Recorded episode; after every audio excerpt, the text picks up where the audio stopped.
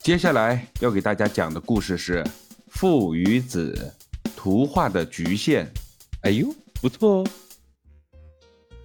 有一天，儿子在家里玩曲棍球，开心的不亦乐乎。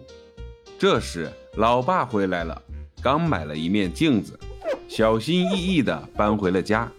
老爸和儿子说：“好像少点装饰，这样，儿子，我要出去买点儿。”镜框的装饰品，你小心着点儿，可千万别把我的镜子打碎了。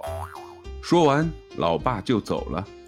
儿子完全没有理会，继续打着曲棍球，双手持棒，用力向后一挥，正准备去击打地上的球，只听见“哗啦”一声，他身后墙上的一面大镜子被挥舞的木棒击中，碎片像开了花似的洒了一地。儿子懊恼地坐在地上，双手举着下巴，皱着眉头，心里在不住地琢磨：这下可闯了祸，被老爸看到了，非得挨揍不可。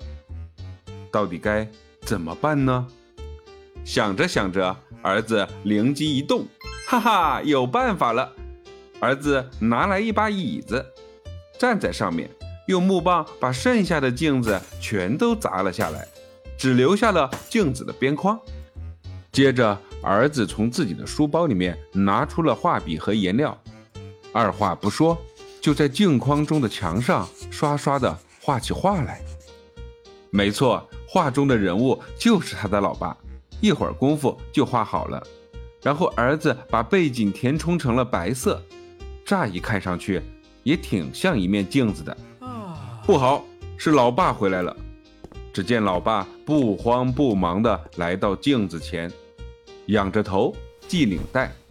儿子站在老爸的身后，背着双手，注视着老爸是什么反应，是不是发现了什么破绽？还好，老爸好像什么都没有发现。突然，老爸的目光落在了镜子里的领结上。呃，奇怪，我明明系的是领带。镜子里怎么照出了个领结了呢？老爸一边用手摸着自己的领带，一边用另一只手指着镜子里的领结。趁着老爸还没反应过来，儿子赶紧跑掉。看来图画冒充镜子风险真的很大。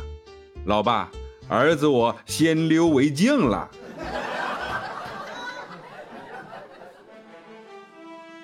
感谢收听九九老师讲父与子，喜欢就点个订阅吧，拜拜。